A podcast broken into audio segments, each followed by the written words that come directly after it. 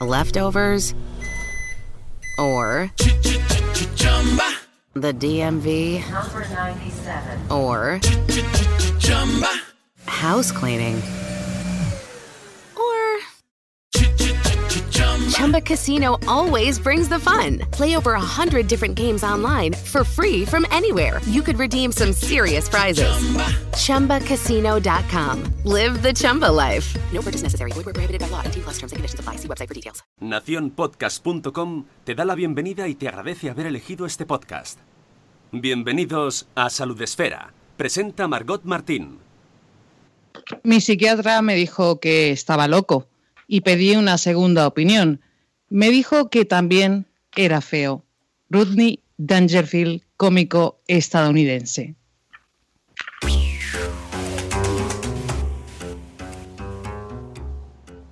Hola, ¿qué tal? Bienvenidos a Salud Esfera, ya sabéis, el podcast de salud en el que hablamos de salud, más bien escuchamos a los que saben. Eh, la verdad es que yo ya tenía muchas ganas de Salud Esfera, tenía un poquito de, de mono de programa.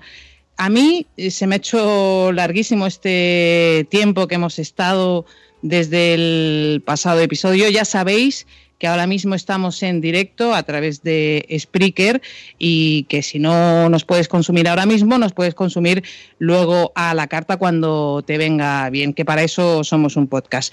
El título del programa de hoy es la burbuja terapéutica y nosotros somos buenos, pero el, el título no, no, es nuestro. El título es de un libro del que vamos a hablar hoy en Salud Esfera y lo primero que vamos a hacer es eh, saludar a nuestro invitado que ya está con nosotros, Josep Darnés. Muy buenas. Hola, buenas, ¿qué tal? Eh, a ver, mira, en Salud Esfera tenemos un equipo de documentación maravilloso y yo te voy a leer lo que me han puesto aquí, ¿no? Sobre ti. Vale. Ingeniero de caminos y máster de digital eh, business en ESADE, ha proyectado obra pública, ha dirigido videoclips, ha vivido en varios países y ha sido adicto a la autoayuda, a las terapias y al crecimiento personal.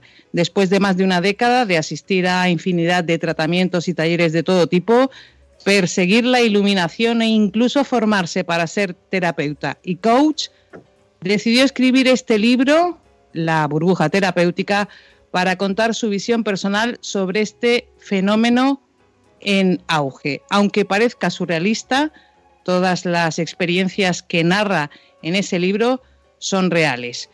Eh, ¿El equipo de documentación es bueno? Es bueno, es bueno, todo correcto. bueno. Tengo que entrar, pero es que lo, es lo que pone en el libro, en su presentación. Sí, ah, pero el equipo de documentación se documenta bien.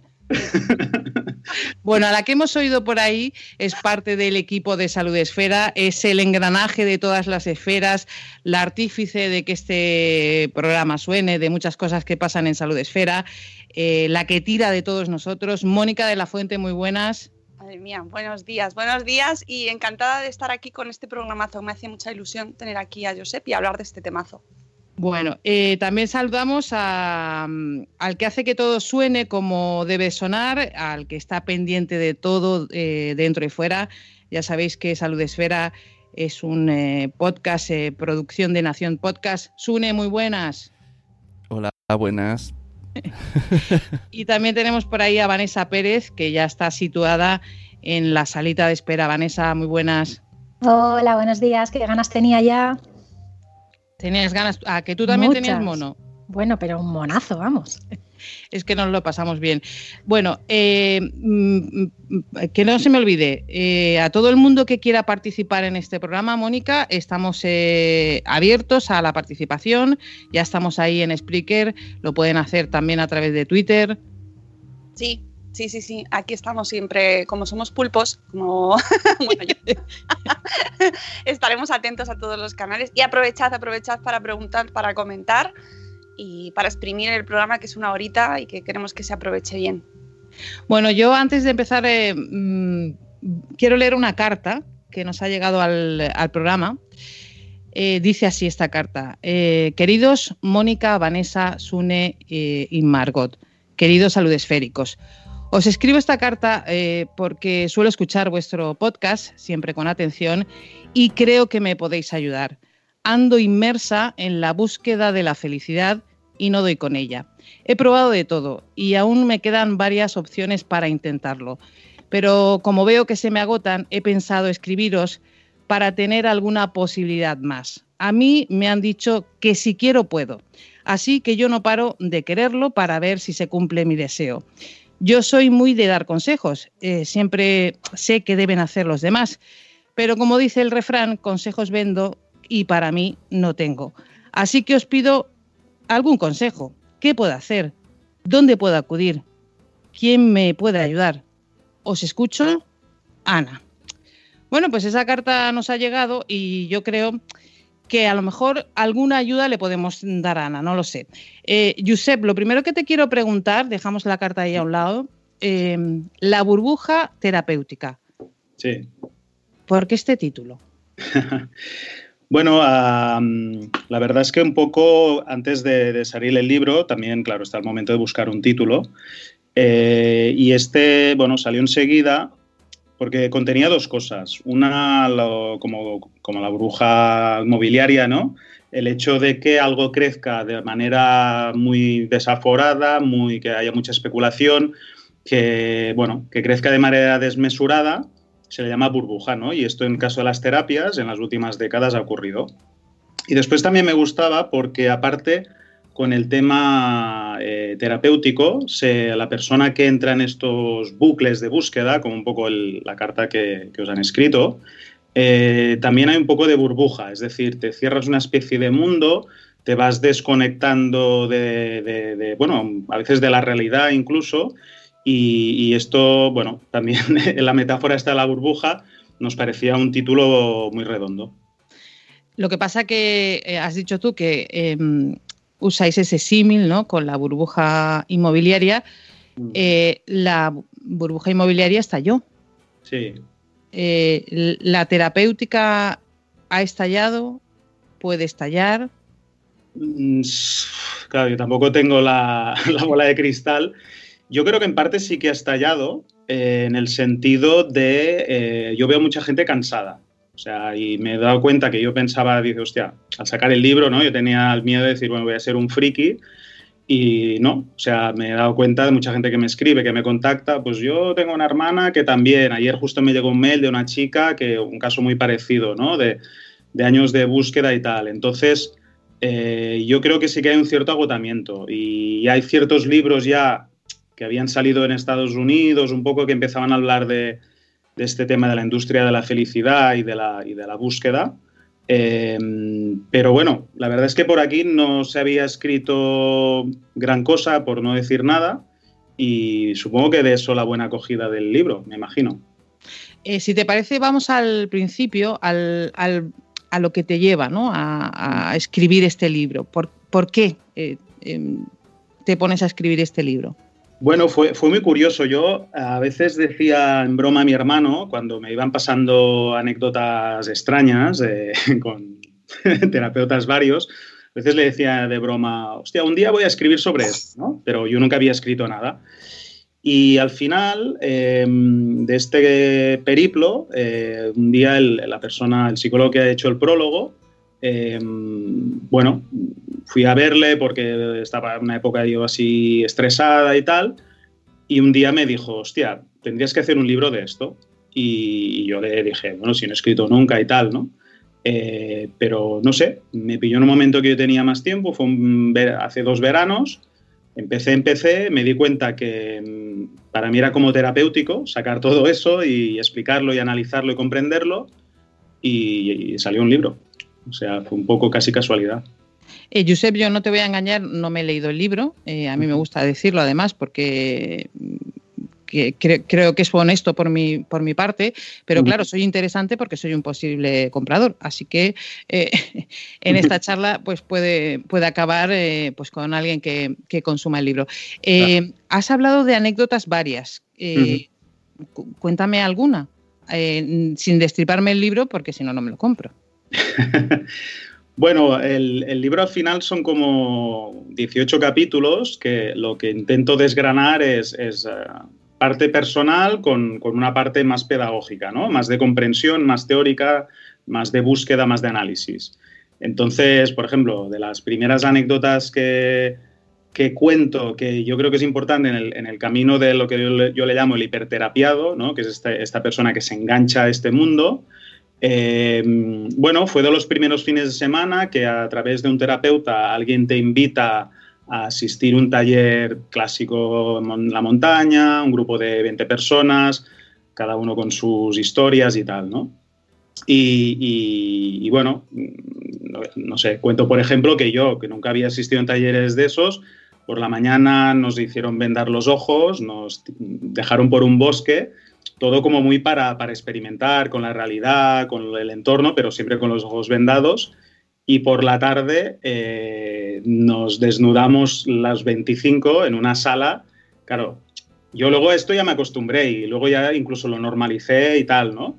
Pero claro, en el libro cuento ya como, ostras, primera sensación, una de shock y la otra de, de ostras, eh, qué, especial me siento, ¿no? Eh, recuerdo ver a la gente que iba a fin de semana encontrármelos, ir a buscar setas pero yo no, yo iba ahí tal a un retiro, al encuentro con el ser, ¿no? Y estas, eh, este, estas historias, ¿no? Más que a veces suena un poco New Age. Eh, bueno, esta es una de las primeras que cuento como, como esos clics que hace que digas, hostia, yo quiero más de esto, ¿no? Es un poco la, lo que lo llamo yo la trampa de la búsqueda, en el que, bueno, al final es como una pequeña adicción, ¿no? O, gran adicción, en el que tú vas vas queriendo cada vez más experiencias, pero no acabas de estar bien y llega un punto que ya el no estar bien ya no sabes ni qué significa, porque te has, liado tanto que ya no te acuerdas ni por qué empezaste esos cursos. Tengo gente que se ha leído el libro, ¿eh? Eh, eh y, os quiero preguntar, Vanessa, eh, Mónica, por vuestra sensación al leer el libro, qué os ha aportado, inquietudes que os genera. Vanessa, por ejemplo? Pues mira, a mí mm, ya, bueno, se lo comenté a Mónica y también lo se lo comenté a Josep a través de, redes. A mí, sobre todo, los primeros capítulos, lo que me han hecho ha sido hacer una reflexión personal. O sea, me he sentido muy identificada. No es necesario haber pasado por todo este tipo de, de que ha pasado, que es, que es, es una pasada, pero en, en, muchos momentos en los que habla del sentido de pertenencia grupal, en la búsqueda de la felicidad, ¿no? en esos momentos de, bajón en los que necesitas respuestas, lo fácil que es, lo fácil que es en caer eh, pues, en, esta burbuja. Y, creo que es un libro que puede ayudarnos a todos, no necesariamente, insisto, que, estemos inmersos en procesos terapéuticos, pero que da mucho para reflexión en la situación actual en la que vivimos, ¿no? Una situación que, una vida que funciona muy, que va muy deprisa y que se, nos van generando necesidades. A mí realmente me ha, hecho reflexionar y, lo recomiendo por eso, ¿no? Porque sirve también un poco de introspección eh, a ver en el punto en el que estamos. Mónica. Eh, bueno, a mí me ha encantado, ¿qué voy a decir? sí, además es que elegí el tema y, me tiré como una jabata ya por el libro, eh, deseando hablar de él, porque me parece que trata temazos, pues como el de la felicidad, este, esta carta que nos decías, ¿no? De, Ana, el de la felicidad, y he seleccionado precisamente una preguntaza que hace eh, Josep en el libro, que, que me parece que puede resumir muy bien de lo que estamos hablando. Eh, y que es, ¿y si paradójicamente la obsesión por alcanzar este ideal de felicidad nos aleja cada vez más del objetivo? ¿Y si tiene razón Keanu Reeves? Qué maravilloso, por cierto, que, que Josep metas a Keanu Reeves en este libro. y tiene razón siempre, o sea, es que... Keanu Reeves siempre tiene razón. Y si tiene razón Keanu Reeves, falta ser feliz para tener una vida plena, porque Keanu Reeves tiene pinta de tristillo, el hombre, y está, mm. estaremos de acuerdo. Pero mira, y sale aquí... Eh, yo solo quiero, vamos, se lo he dicho antes del programa, darle la enhorabuena y sí que quería decir, hacerle la pregunta ahí. ¿Este libro es un poquito también de autoayuda? ¿Te has ayudado a ti mismo escribiéndolo? Sí, sí, totalmente. De hecho, no hay que hacer spoiler, ¿no? Pero una de las cosas que digo que, que de todas las terapias, el libro, escribirlo, a lo mejor ha sido de las mejores. O sea, en mi caso.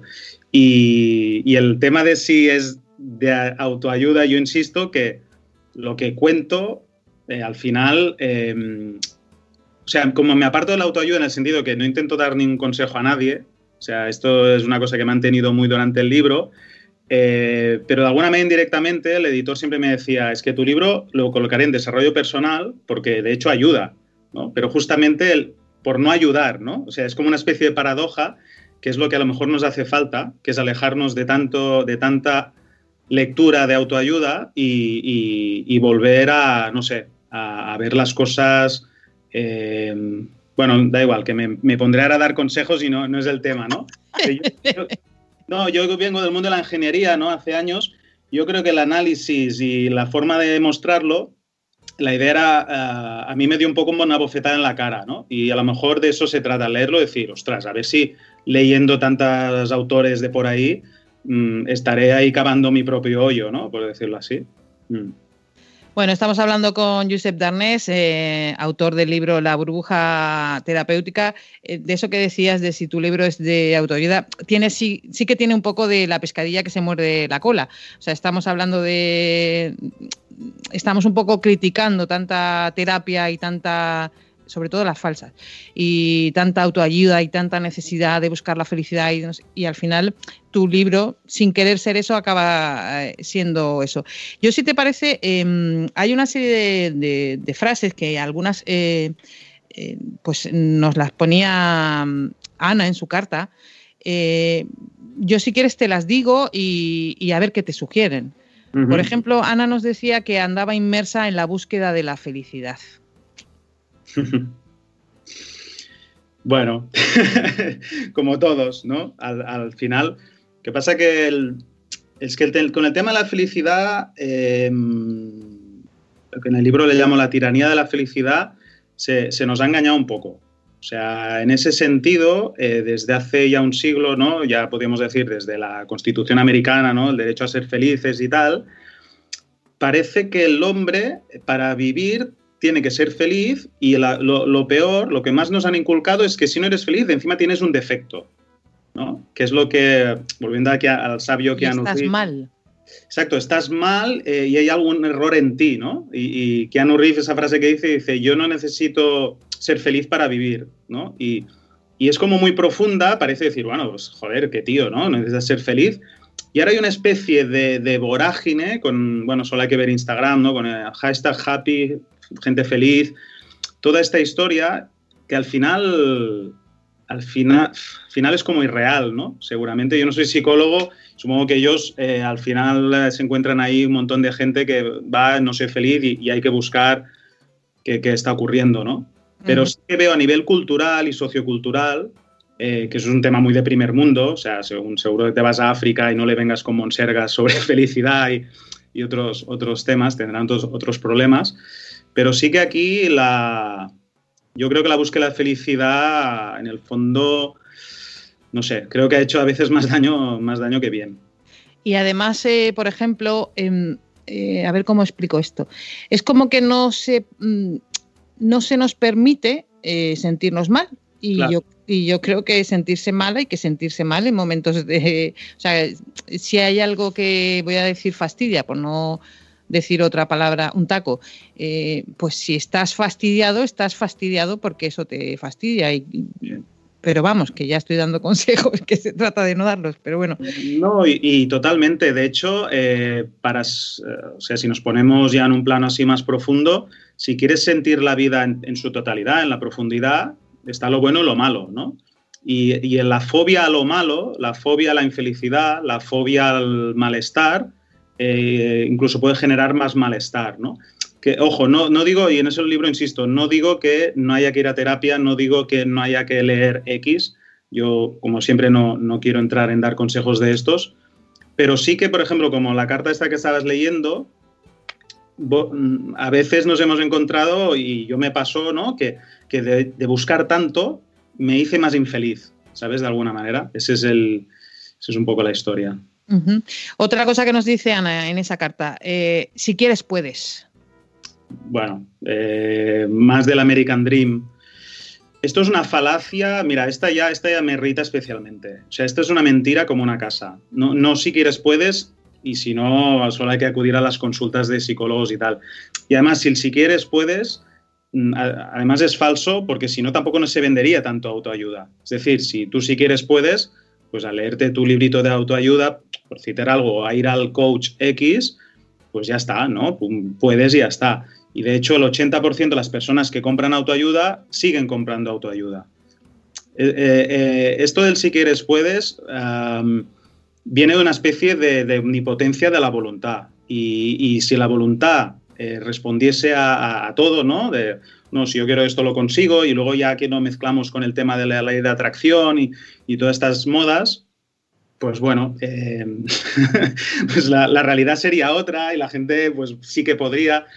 Y al final todo es mucho más complejo. Hay una realidad socioeconómica, hay un entorno, hay donde has nacido, esto, está, esto está estudiado, es decir, en, barrios más eh, deprimidos la gente tiene muchas, más, muchas menos posibilidades de, conseguir el éxito que si te vas a la zona rica de la ciudad. E, es así, ¿sabes? O sea que no, que no, vamos. Josep, eh, ¿tú cuántas terapias eh, has seguido? ¿Las has contado? terapias o... Sí, más o menos eh, en el libro cito unas cuantas, 55. Eh, no está mal, ¿eh?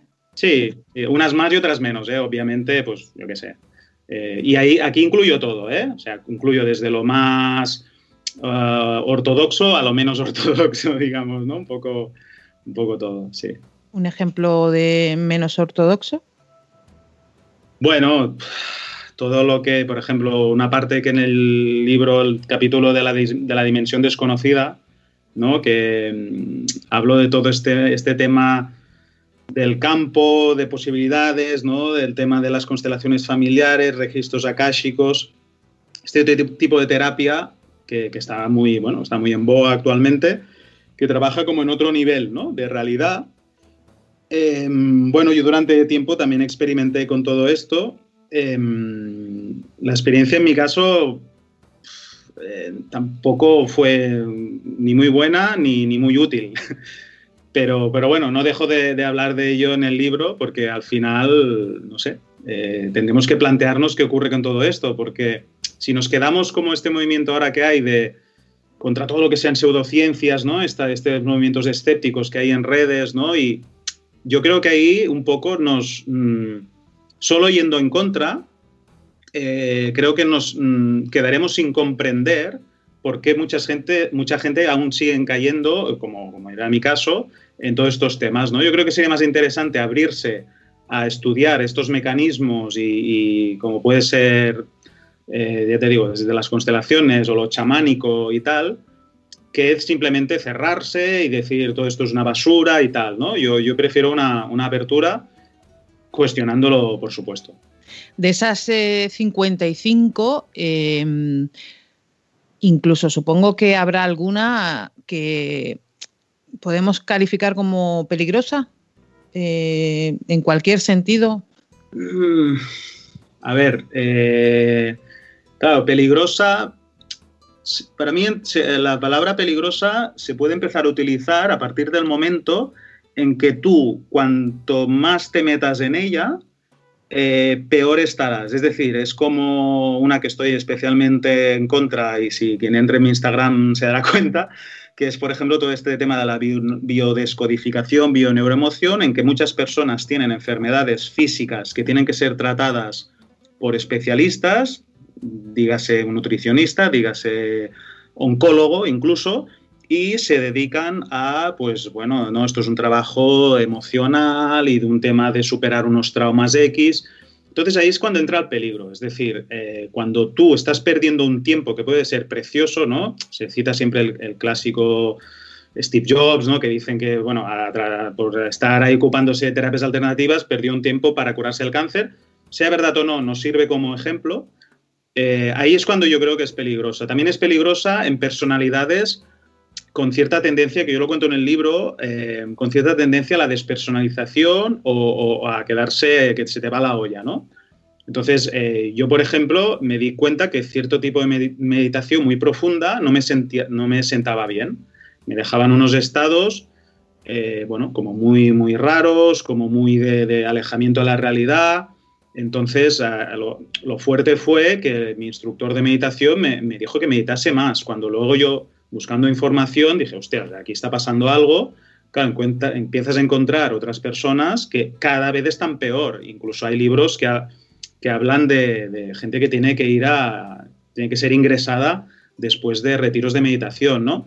Entonces ese es el punto en que yo creo que la palabra, bueno, peligroso no sé si es muy fuerte, pero que hay un riesgo, ¿no? Peligroso. si hay un riesgo es, eh, peligroso. Eh, de hecho, en el texto que he leído al principio, em, que corresponde a lo que ponen los editores en el libro, eh, adicto a la autoayuda. Adicto a la autoayuda. ahí hablamos de un, de un peligro. Bueno, sé que Mónica y Vanessa tienen 500 millones de preguntas y además las suyas son las buenas porque son las que han leído el libro. Mónica.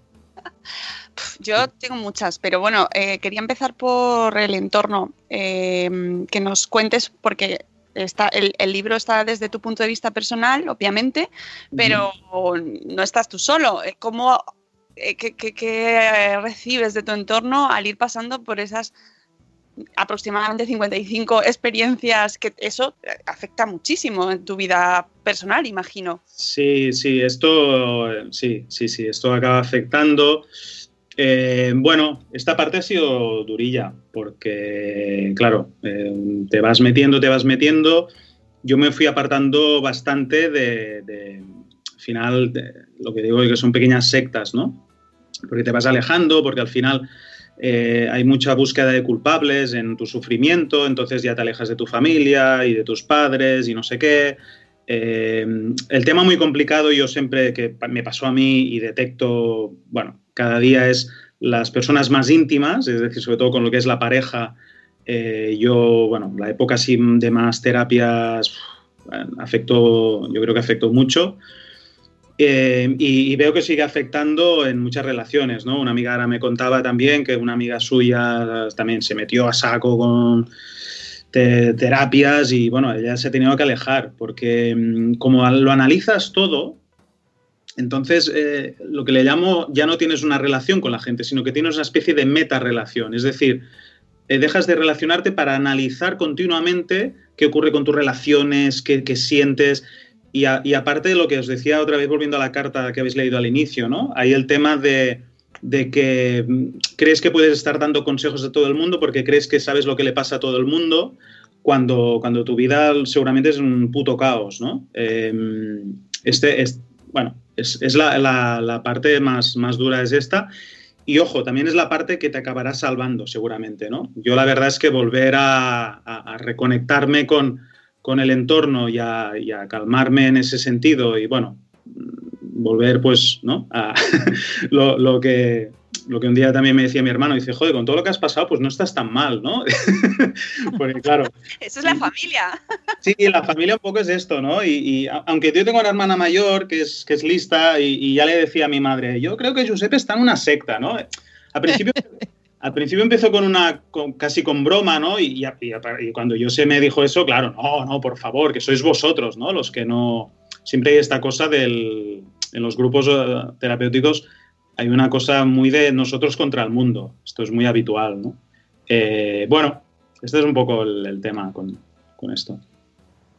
Mónica, que tenías por ahí. Sí, más cosas. Eh, a mí me interesa también mucho la parte eh, al, lanzar el libro y empezar con esta aventura, ¿no? De contarnos, pues que además me parece un ejercicio, bueno, de ¿cómo decirlo? De desnudar aquí tu, de desnudarte prácticamente, ¿no? Porque admitir que has pasado por todo esto así eh, requiere mucho valor y encima hacerlo en público y exponerte a que te a recibir eh, de vuelta críticas.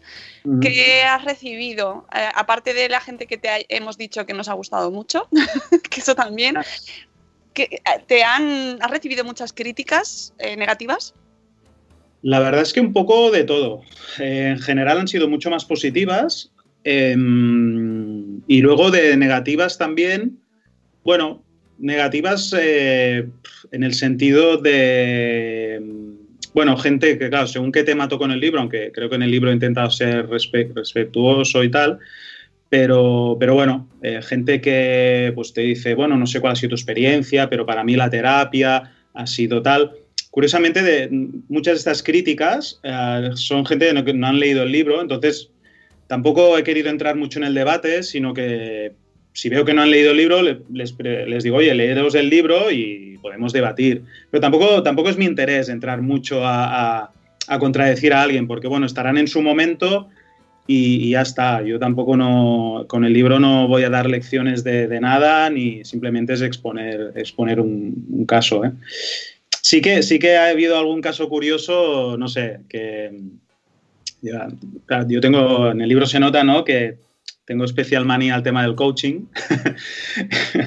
y, no sé, ¿no? Por ejemplo, me escribió un coach eh, que hizo un artículo en su blog y tal. Bueno, y, lo hablaba bien, ¿no? Y, y, al final decía, bueno, su visión sobre el coaching, que bueno, pues está bien, ¿no? Y también aprovechaba para decir, bueno, y si quieres mis servicios, pues y, y él ponía, ponía, el teléfono y tal, ¿no? Eh, un poco como dándole la vuelta, ¿no? Bueno, al final supongo que el libro pues, genera más preguntas que respuestas y, está bien. Es que además tú te formaste también para ser coach. Sí, sí, sí. ahí el lado oscuro lo toqué de cerca. Sí, o sea, caíste en la tentación de ser eh, terapeuta. Sí, claro, claro. Esto, esto, es un clásico. O sea, el, cuando ya te metes tanto, llega el momento que dices, bueno, ahora ya, ya como no tengo suficiente conmigo, aunque ya te digo, tu vida sea un caos, pues ahora voy a ayudar a los demás, ¿no? Aunque nunca llegué a ejercer, sí que, bueno, al final, ya como último bala en la recámara, pensé, bueno, va, pues a ver si estudio coaching y, a lo mejor puedo sacar, ya que he invertido tanta pasta en esto, puedo sacar un poco de, rendimiento, ¿no? Pero eso ya fue definitivo. O sea, para mí el curso de coaching fue como que no se me enfade ningún coach, pero pensé, madre de Dios, eh, pero qué, es esto? O sea, Em, vendían la moto de que no, nosotros, eh, nadie era psicólogo, eso para empezar, y vendían la moto de que no, nosotros no, no entramos en, en, temas así más de problemas psicológicos y tal, pero eso es una mentira. Es decir, yo, en mi experiencia, ¿eh? y era un curso largo y tal, todo eran problemas psicológicos, todo era, es decir, ahí se estaban tratando unas cosas con gente muy poco preparada eh, que yo, volvemos al tema del peligro que decíamos antes, yo es que, aluciné y, luego pues, voy viendo que luego hay de todo, ¿eh? Yo también luego conocí a algún coach, ostras, eh, en alguna charla súper formado que me pareció un, crack, ¿no? Pero, claro, yo... eso es importante, ¿no? Que, que, hay, que hay gente que es buena y que es profesional. claro. que, eso es importante. ¿Te he cortado, Josep? No, no, no, no me has cortado. No, no, que va, es que yo me enrollo mucho. A mí prefiero que me cortéis. Bueno, Vanessa, sé que también tenía alguna pregunta por ahí. Sí, yo quería hablar, mm, preguntarte por el tema de la influencia que tienen las redes sociales, todos los famosos que dan esa imagen de felicidad perpetua, ¿verdad?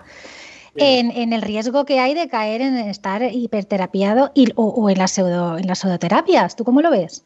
Sí, bueno, eso está, sí, está ocurriendo, está ocurriendo. De hecho, ya hay, me he encontrado que a veces gente me pasa, no, mírate esto y tal, y, veo incluso alguna youtuber muy joven, de 18, 19 años, que se dedica a dar eh, consejos psicológicos para ser feliz y, metiendo ahí, yo qué sé, me pasaron una que metía temas de tarot o no sé qué. Sí no sé, que yo pienso, chica, eh, ¿tú sabes lo que estás haciendo? Digo, porque ah, es que no. Bueno, al final, al final este tipo de cosas lo que hace es, la, lo que es la vender esperanza, ¿no? Es decir, es, es vender continuamente esperanza. Eh, que, bueno, la esperanza, pues, pues eh, yo creo que está mal entendida, ¿no? Porque, porque la esperanza para mí sería eh, bueno, tener una cierta confianza interna de que, de que las cosas, pues eh, tú puedes hacer las cosas y tal, pero es una cosa como muy interna, entonces, pero ahí hay una venta, como una especie de marketing eh, a través de unas, bueno, unas técnicas muy, muy extrañas, ¿no? Sí, sí, sí. Es que esa imagen además que proyectan de felicidad permanente, ¿no? Perpetua, para, para, gente además más joven o gente, bueno, pues que está en un momento sensible, pues bueno, puedes encadenar algo muy peligroso, ¿no? Aparte de, esa, frustración que puede generar, esas falsas esperanzas, expectativas. Claro, claro. Sí, de hecho el tema de redes sociales yo creo que aún es pronto, pero cada vez habrá más, más análisis y más... Ya hay alguno, incluso eh, bueno, se ha comprobado que dejar las redes sociales eh, durante ciertos periodos de tiempo te ayudan a como recuperar más calma en tu vida y tal, ¿no? Porque hay una... Bueno, porque al final se genera un punto de, ostras, eh, veo tanta felicidad en mi entorno, coño, en mi vida pues es de lo más... Qué asco. De lo más normal, incluso diría, ¿no? Porque hay un tema de... En el tema de la felicidad hay una búsqueda de ser especial. O sea, hay como una búsqueda de esta cosa que te vende el crecimiento personal, de que eres único, de que... Y es verdad que somos únicos, pero, pero bueno, eres único a tu manera, ¿no? ¿no? No sé, no sé si viendo la influencer X, que bueno, pues por lo que sea en su vida ha tenido unos factores que por inteligencia, por entorno, por apoyo, por dinero, porque luego, ojo, hay detrás, vale, muy bien, pero, pero luego tienes que ver por qué esa persona ha llegado ahí, ¿no? Hay un libro muy bueno que se llama Fueras de serie, ya estás dando consejos, ¿eh? No, broma, ¿eh? Esto es bueno si queréis, pero...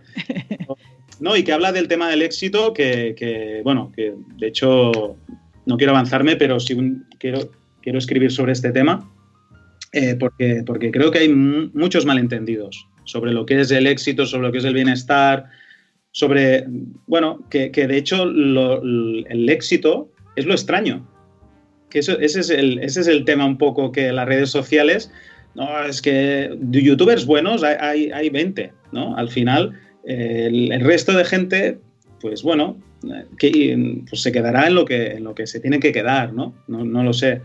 Y yo creo que hay mucha frustración ahí que, bueno, no sé, ya te digo, yo creo que tienen que pasar unos años para vernos exactamente los efectos de todo esto. Si te das cuenta, lo que ahora son las redes sociales eh, es lo que antes era la publicidad, esa imagen de, ser perfecto, guapo, maravilloso, pues ahora mismo lo tenemos en el otro lado. Estamos hablando con Josep Darnés, que es autor del libro de La burbuja terapéutica, La burbuja terapéutica de ARPA Editores. Em, yo de vez en cuando en este programa, en Salud Esfera, cuento anécdotas personales y, creo que hasta Sune ya me ha buscado eh, una musiquita. Voy a contar una Sune, así que tú cuando quieras eh, eh, la sueltas porque voy a mi anécdota.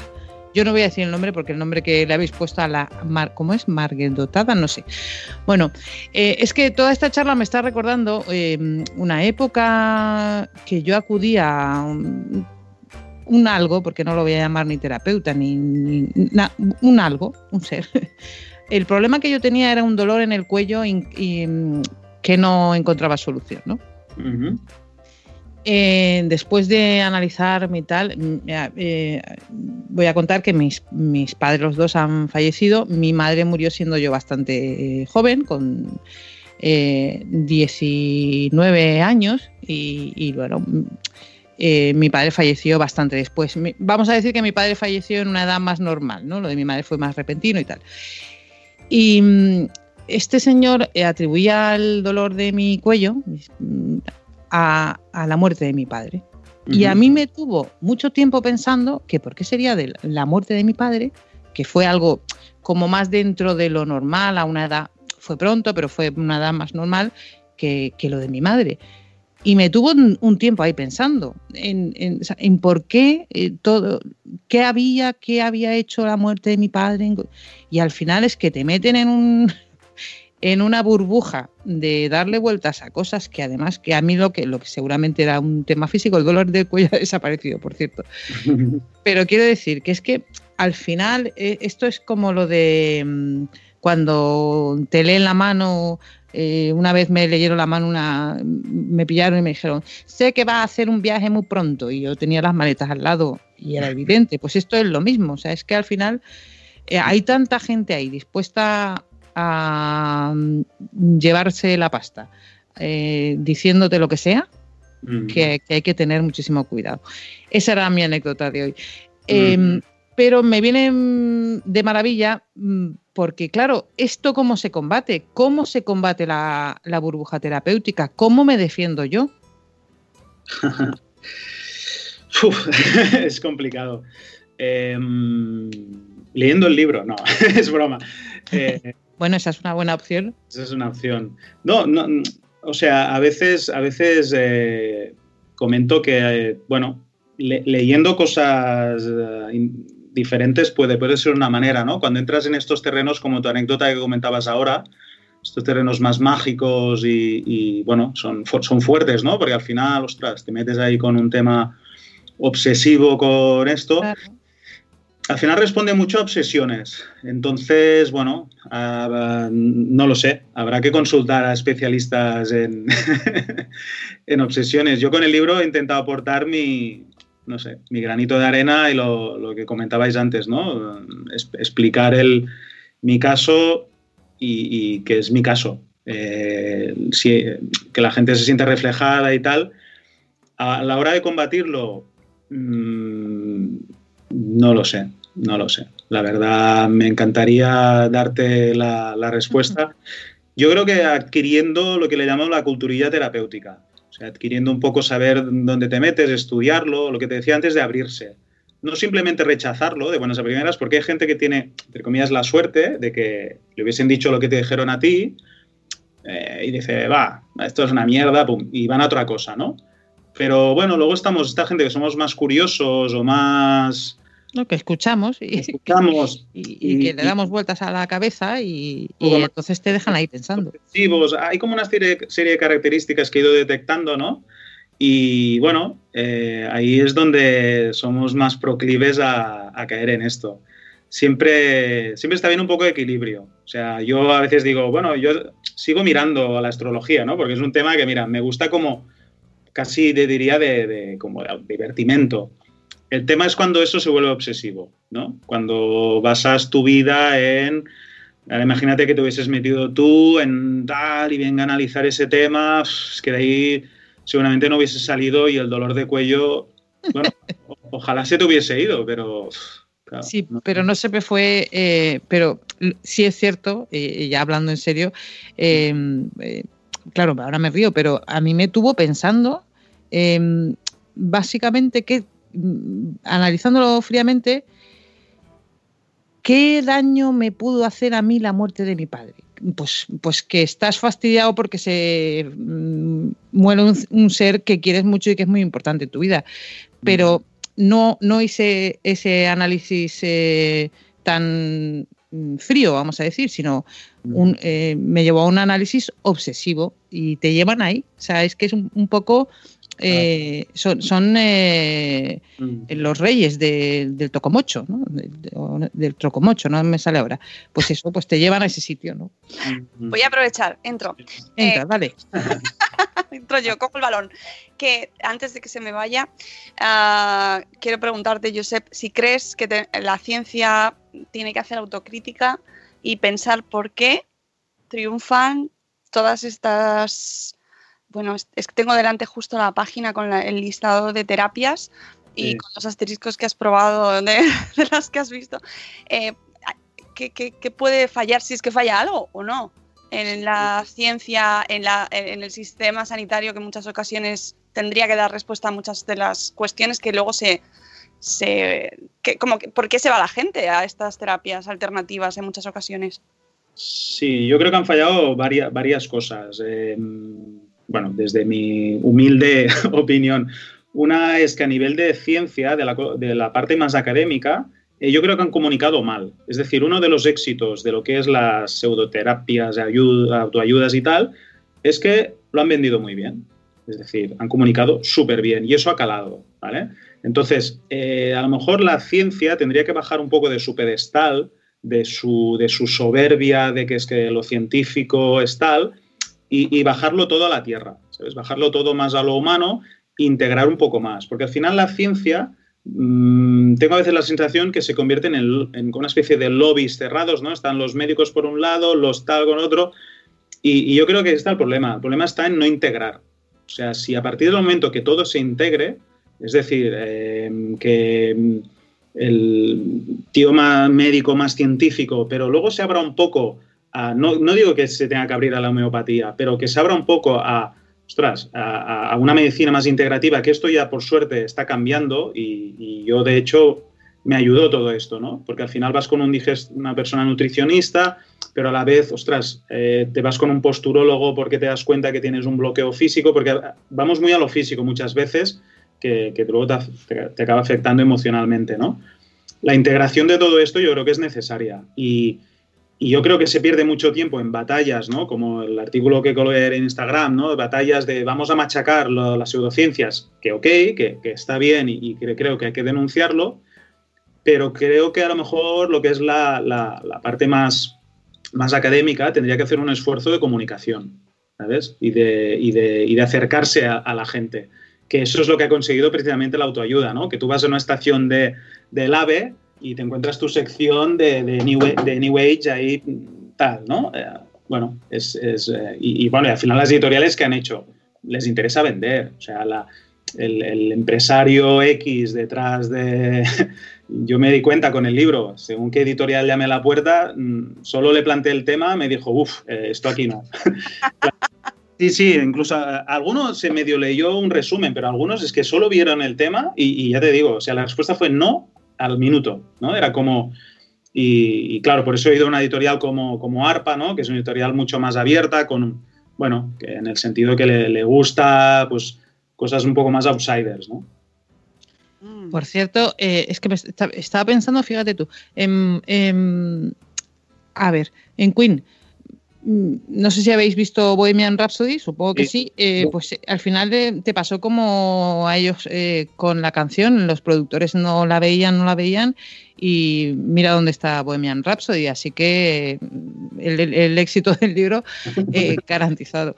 Eh, eh, bueno, Josep, yo te voy a invitar a que te sientes con nosotros en la salita de espera y vamos a escuchar lo que Vanessa nos tiene que contar. ¿Te parece? Perfecto. Pasen, pasen, siéntese cómodos. Están en la salita de espera. Bueno, pues eh, Vanessa, Vanessa Pérez, de De verdad tienes tres. El peligro de las pseudoterapias. Toma tema, ¿eh? Bueno, tema, temazo además. Eh, Josep ya ha estado dándonos algunas pinceladas. Eh, yo mmm, quería compartir un poco lo que él decía de que no es cuestión de tanto de estar en contra de todas, porque muchas de las terapias que, más ortodoxas que hay actualmente, pues han sido al final validadas por los métodos científicos. Entonces yo no digo que algunas de las que hay ahora pues en un futuro, oye, pues mmm, sean validadas como tal, pero es verdad que la mayoría pues no, tienen, no tienen evidencia y es un riesgo y es muy peligroso y constantemente estamos viendo noticias en las que la gente empeora e incluso muere. O sea, e, es así. Entonces, eh, tenemos que ser conscientes de que las terapias que no tienen, que no tienen validez, las pseudoterapias, eh, se aprovechan de, la, de los pacientes, se aprovechan de los enfermos porque te están vendiendo una cura, te están vendiendo un, un, tratamiento que no se va a producir más allá del efecto placebo, ¿no? Eh, mm. Hoy en día hay, hay, como una tendencia al orgánico, a lo natural, a los sin efectos secundarios que es muy atrayente. Lo habéis comentado, saben venderse muy bien, ¿no? Además saben utilizar lo que está de moda en ese momento concreto, salen, saben en, en qué momento preciso entrar en el mercado y eso es, estaba totalmente de acuerdo cuando decías que a lo mejor es pues de lo que adolece la, la ciencia, ¿no? Que no ha sabido no ha sabido venderse, eh, manipulan al paciente eh, porque además suelen desprestigiar eh, la ciencia. Estamos viéndolo con las vacunas, ¿no? Entonces, mm. cuando, cuando, claro, cuando cogen a un paciente que está a lo mejor pues inmunodeprimido, está pasando un mal momento, te sientes a lo mejor desahuciado, ¿no? Pues porque no encuentran tratamiento. ¿A qué te aferras? O sea, eh, a, a un... Pero eso, eso es peligroso para... Es muy peligroso. Porque estamos hablando, lo decíamos antes, de un tema de, de salud. Claro. No, no, vacunar a un niño es muy peligroso, muy, es muy peligroso. peligroso. Y, y, la gente tiene que ser, eh, Margot, muy, muy consciente del peligro que, que conlleva eh, adoptar una serie de tratamientos o tomar una serie de fármacos que no han estado validados, que no han estado respaldados por ensayos clínicos, ¿no? O sea, aquí cada uno, mira, que haga con sus creencias lo que quiera, ¿no? O sea, aquí lo importante es que la gente tenga una información y que cuando decida tomar un tratamiento lo haga bajo su responsabilidad. Lo que realmente genera miedo es que cuando ese adulto toma las decisiones por otros, porque un niño no puede tomar la decisión de vacunarse o no vacunarse, ¿no? De tomar un medicamento determinado o no tomar un medicamento determinado. Y lo estamos viendo ahora, pues eso, lo que acabas de comentar, las vacunas, que bueno, es un tema que a lo mejor pues por la es, es lo que más nos toca de cerca ahora mismo, ¿no? Entonces, Josep, eh, eh, Vanessa es como un correcaminos. Eh, pero yo te invito a entrar si tú quieres en cualquier momento. Es difícil, ¿eh? porque Vanessa va así, pero si tú tienes algo que comentar, estás invitado, ¿vale? Eh, Vanessa, seguimos, que te he cortado. No, no, no, no. Lo que estás diciendo es que hay colectivos que son especialmente vulnerables, ¿no? Son especialmente vulnerables, porque es lo que comentaba, ¿no? Los niños, las personas con discapacidad, los ancianos, eh, suelen ser adultos los que toman las decisiones por ellos, ¿no? En este caso yo me veo muy reflejada porque tengo, tengo un hijo con discapacidad y yo he sido víctima como madre de, bueno, pues de pseudoterapeutas en momentos en los que mm, no sabía qué camino seguir y, bueno, mm, em, ¿por, qué, ¿por, qué, cae? Pues porque caes porque alguien te ha hablado, ¿no? O sea, mm, yo no contacto con los científicos que están en los laboratorios desarrollando fármacos, ni con los psicólogos, ni con los investigadores. Quien tengo cerca es ese familiar, ese amigo que lo ha probado y que te está compartiendo esa información de algo que, bueno, que parece que funciona.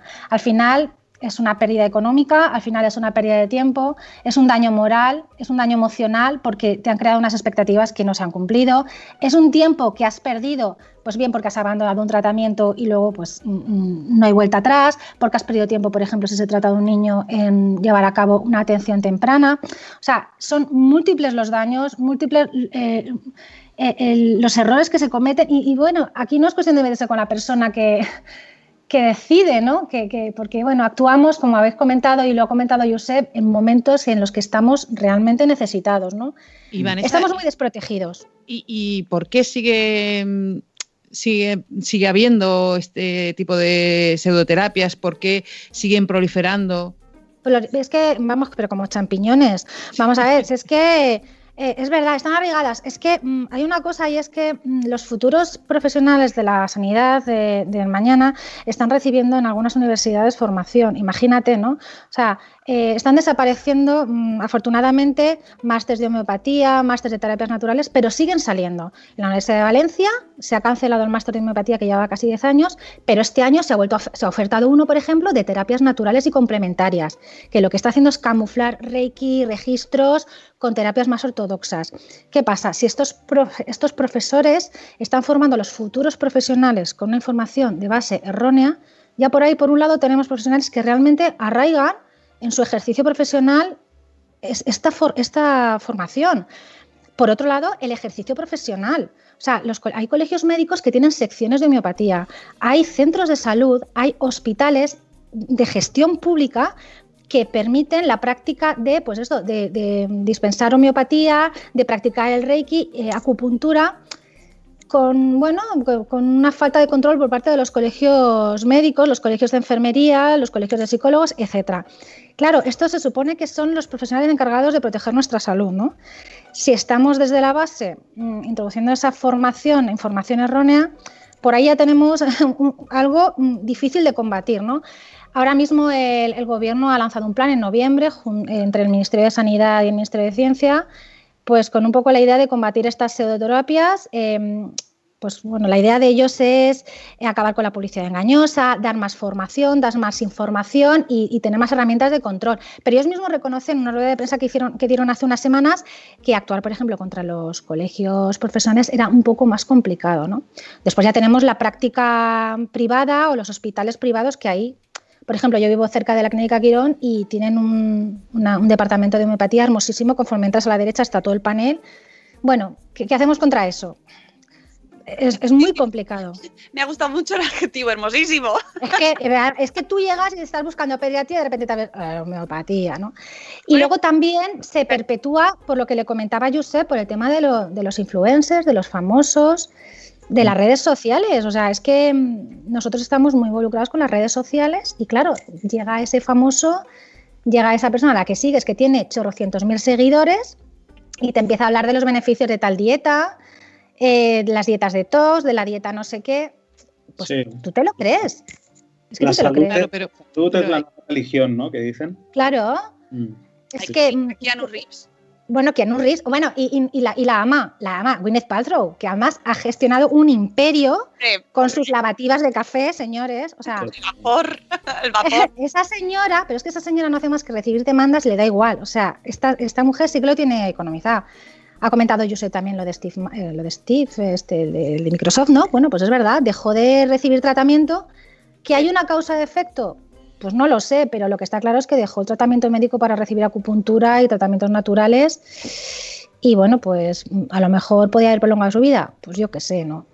No sé, personajes. El otro día, por ejemplo, salía en la televisión Ana Rosa Quintana, que oye, tendrá su público la señora, y estaba poniendo de vuelta y media la nueva norma del gobierno diciendo que la acupuntura y la homeopatía eran milenarias y que era una caza de brujas. No sé, esto eh, hay gente muy susceptible. Hay gente muy susceptible y, bueno, pues que tiene sus ídolos, tiene sus referentes, te pillan en un momento de bajón, en un momento de necesidad y así es como se va perpetuando esto. Y, amigo David Lynch, que lo Oh, por favor, nuestro por favor, que he llorado mucho, yo sé. Yo también, ¿eh? Ah, os, os, recomiendo el documental que hablo del libro, ¿eh? Es, es sí, sí, sí, sí, Dejarás de ver a David Lynch como lo veías hasta ahora. No, Dios mío. Pero bueno, oye, una cosa es el director, hay que diferenciar, ¿no? Claro. A raíz de eso ya he empezado a plantearme, porque yo soy, yo sé, soy súper fan de Twin Peaks. O sea, me lo he leído todo, todo, me lo leo todo y lo veo todo. Y entonces, claro, y, he empezado yo a pensar, digo, a ver si Twin Peaks es una especie de, de, de como de meditación, te pone en trance o algo. no, no, no, no nos pongamos conspiranoicos. No nos pongamos... Yo, en referencia, si puedo decir una cosa, claro.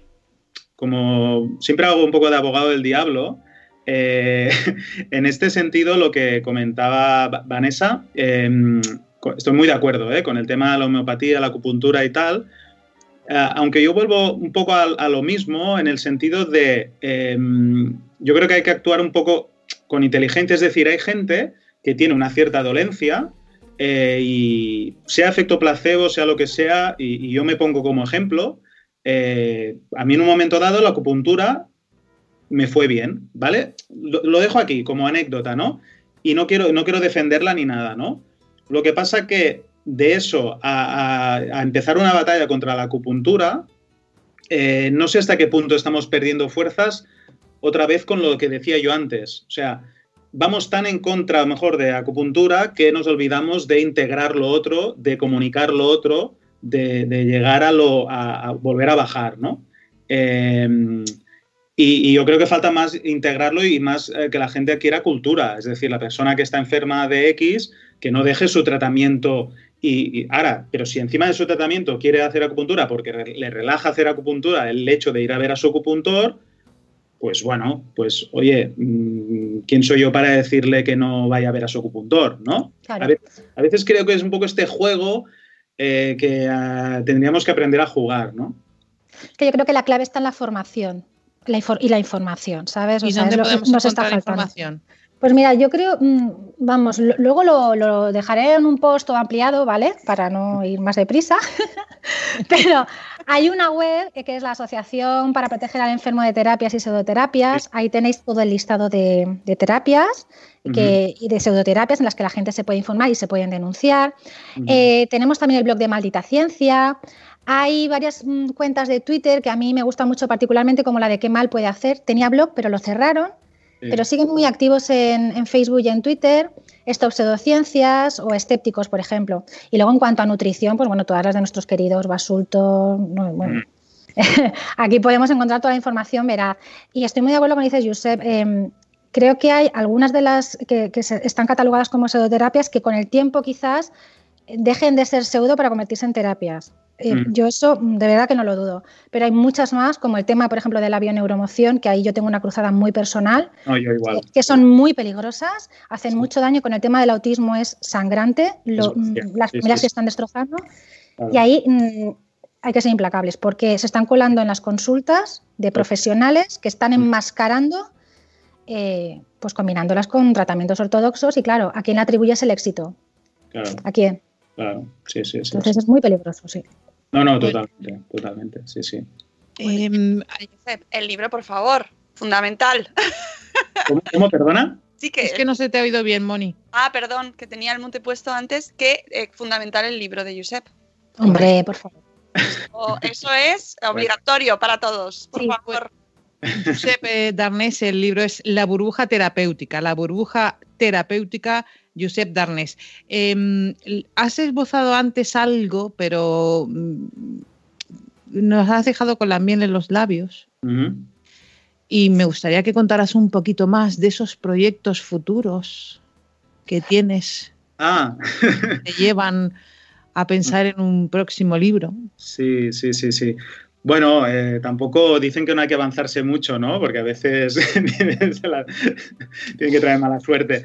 No, eh, yo nunca había pensado que seguiría escribiendo. Pensaba que esto se quedaría aquí, pero bueno, la verdad es que mm, me ha entrado el gusanillo y sí que un poco en evolución a lo que ha sido este libro, estoy pensando, lo que te comentaba, de escribir un poco eh, sobre el tema del éxito, el fracaso, eh, todos estos malentendidos que tenemos, ¿no? Porque, porque yo, como dedico el libro a, lo pongo al principio a los perdedores, ¿no?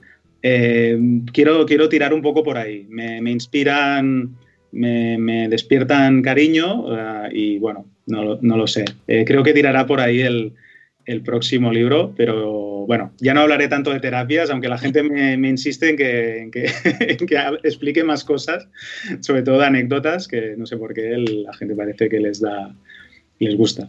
Pero bueno. Bueno, y em, empezábamos el programa con una carta de Ana, eh, en la que Ana nos pedía pues qué puedo hacer, dónde puedo acudir, quién me puede ayudar. Eh, yo me voy a permitir darle un consejo a Ana, que aparte, bueno, eh, aparte de que lea el libro, em, el sentido común, que es muy importante. No sé, Josep, si tú quieres mm, decirle algo a Ana. Eh, uf. lo, primero ah, que le diría es que no la conozco. Es decir, hay, hay un tema en la persona que sufre, esta cosa de buscar el consejo y de, y de decir, ostras, estoy perdida y tal, ¿no? Y, yo le diría, Ana, es que yo no sé quién eres, no te conozco, al final es tu entorno la, que te conoce más y, es volver un poco a lo... yo lo llamo volver a lo natural, ¿no? A lo que es, dices tú del sentido común, a tu entorno, a, a lo mejor vol- volver a un plano más, más terrenal de, de las cosas, ¿no? Que es un poco la, la idea del libro, también va, va un poco por ahí, pero ya te digo, mm, eh, mandarle mucho ánimo, es que no, es que no soy nadie para, es que no sé qué, ¿sabes? Un pedazo de abrazo para Ana, ¿no? Claro. que eso también eh, eh, sana. claro. Eh, Mónica, Vanessa, Sune, que nos vamos a ir, que Ah. yo sé que no lo pasamos de maravilla, pero mm, que llega el tiempo de, de irnos. Así que si queréis eh, algo para Josep y si no, ¿Ha habido alguien que ha resoplado? Que no- yo no, ha no, no, yo no, yo no. Alguien ha hecho. uf, Creo que he sido yo, Perdón pero sin ninguna intención. sin ninguna intención. Ha sido buf, menos mal o qué. Pero, pero yo ya. Qué bueno. Bueno, eh, hablando en serio, eh, que nos vamos a ir. eh, ¿Queréis algo para Josep? O... A darle las gracias. doy las gracias. A Y que vosotros. esperamos el siguiente libro, Josep, y te seguimos en redes, seguid la cuenta de la burbuja terapéutica porque es tronchante. Yo me río mucho, me gusta mucho esa cuenta. Sí, es divertida, sí. Bueno, el humor, el humor nos salvará, dicen, ¿no? Pues sí, venga. señor, el humor nos para. En eso también estoy de acuerdo yo. La, eh, la risa y la sonrisa es una terapia maravillosa y es una es también sana. Eh, Josep Darnés, la burbuja terapéutica, eh, ARPA Editores, gracias por haber estado con nosotros en Salud Esfera. Ha sido un placer inmenso.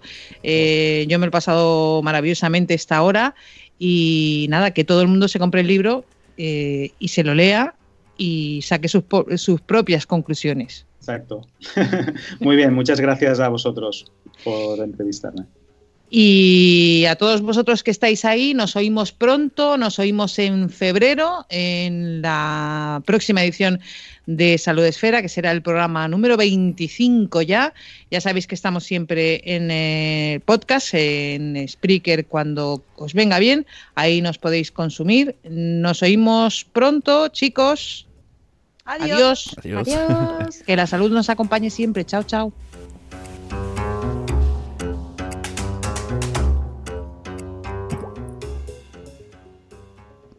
Lucky Land Casino asking people what's the weirdest place you've gotten lucky? Lucky? In line at the deli, I guess? Aha, in my dentist's office. More than once, actually. Do I have to say? Yes, you do. In the car before my kids' PTA meeting. Really? Yes. Excuse me, what's the weirdest place you've gotten lucky? I never win and tell. Well, there you have it. You can get lucky anywhere playing at LuckyLandSlots.com. Play for free right now. Are you feeling lucky? No purchase necessary. Void where prohibited by law. 18 plus. Terms and conditions apply. See website for details.